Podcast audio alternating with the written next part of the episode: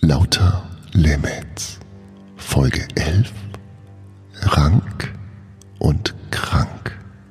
Und hier ist der Weichzeichnerfilter von Dieter Bohlen. Tobias Osterheider. Und der begrüßt euch ganz herzlich zur elften Ausgabe von Lauter Limits. Rank und krank. Viele haben angerufen, haben gefragt, Tobias, wo ist dein Podcast? Am Sonntag kam gar keiner und der Grund ist, dass ähm, ich gesundheitlich ein bisschen angeschlagen bin und deswegen gibt's die Folge erst heute, wo es einigermaßen möglich ist äh, zu sprechen, ohne dass es ganz schlimm klingt. Und wie das gekommen ist mit meiner Krankheit und wie sich das alles ergeben hat, darüber habe ich eine kleine Geschichte geschrieben und die werdet ihr jetzt gleich hören. Und dabei viel Spaß und viel Vergnügen. Der Blick in den Spiegel lässt Schlimmes erahnen.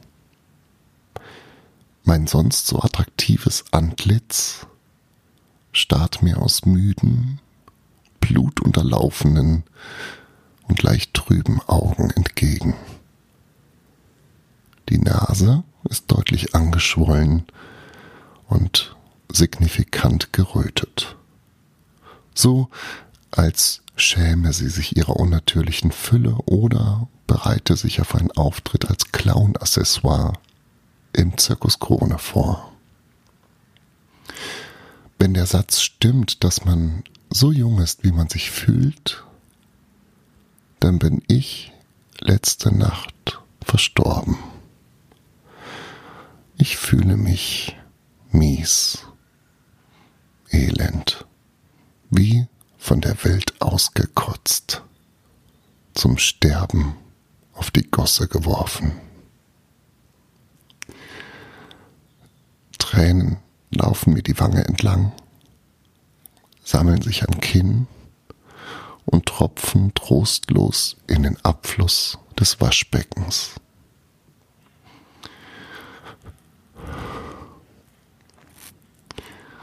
Beim genaueren Hinsehen erkenne ich, dass es keine Tränen sind. Es ist eine zähe, milchig trüb eingefärbte, viskose Flüssigkeit, die sich aus meinen Nasenlöchern ergießt. Ekelhaft. Wenn ich einatme, zieht sich die Rotzkarawane wieder teilweise zurück in mein Nasenloch, so als wolle sie sich vor dem Unbill der Welt verkriechen. Das will ich auch, aber es ist Montag. Die Arbeit ruft. Also stelle ich mich unter die Dusche und versuche alle Bakterien und Viren, die sich auf und in meinem Körper versammelt haben, mittels 42 Grad heißen Wassers und reichlichst Old Spice Duschgel zu vernichten. Wenn ein komplett geröteter Körper ein Indiz für den Erfolg dieses Ansinnens ist, dann habe ich auf der ganzen Linie gesiegt. Ich entsteige der Duschkabine und öffne das Fenster, um die Sichtweite im Badezimmer auf über 20 Zentimeter zu erhöhen. Prompt legt sich eine Hochnebeldecke über das bis vor wenigen Sekunden sonnige Frankfurt. Gern geschehen.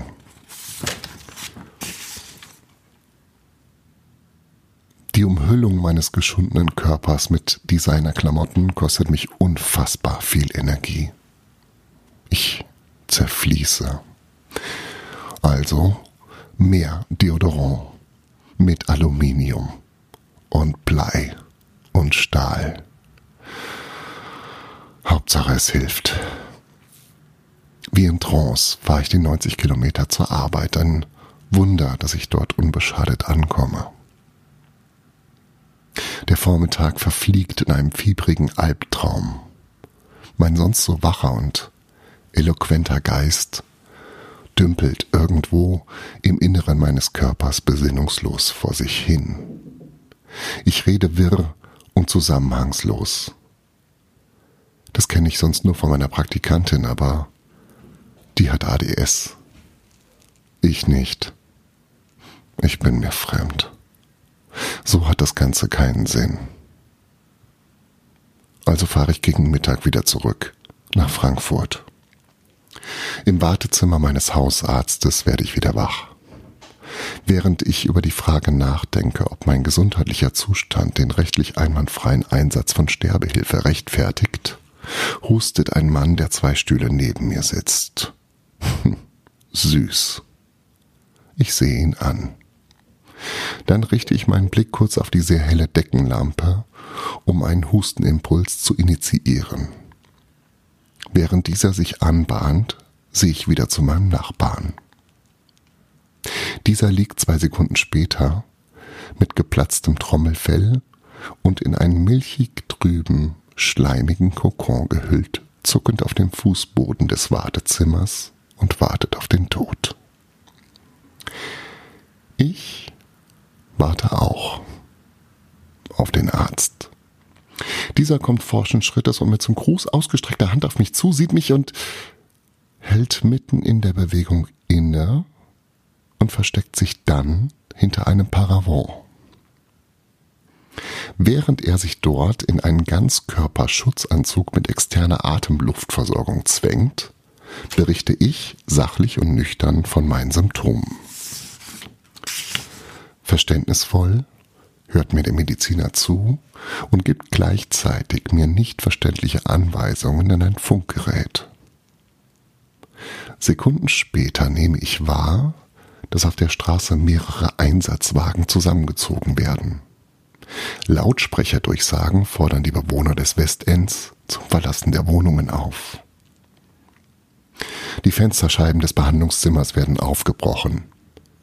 Ein Spezialkommando des Bundesseuchenschutzes legt meinem Arzt einen Brustgurt an. Daran wird ein Seil befestigt. Und noch während der Doktor durch das offene Fenster in den über dem Gebäude schwebenden Hubschrauber gezogen wird, ruft er mir zu, Herr Osterheider, es war schön, Sie kennengelernt zu haben. Leider muss ich zu einem wichtigen Termin. Tschüss. Ach ja, Sie haben übrigens eine ausgewachsene Männergrippe. Verstört, einsam und verlassen sitze ich im Behandlungszimmer.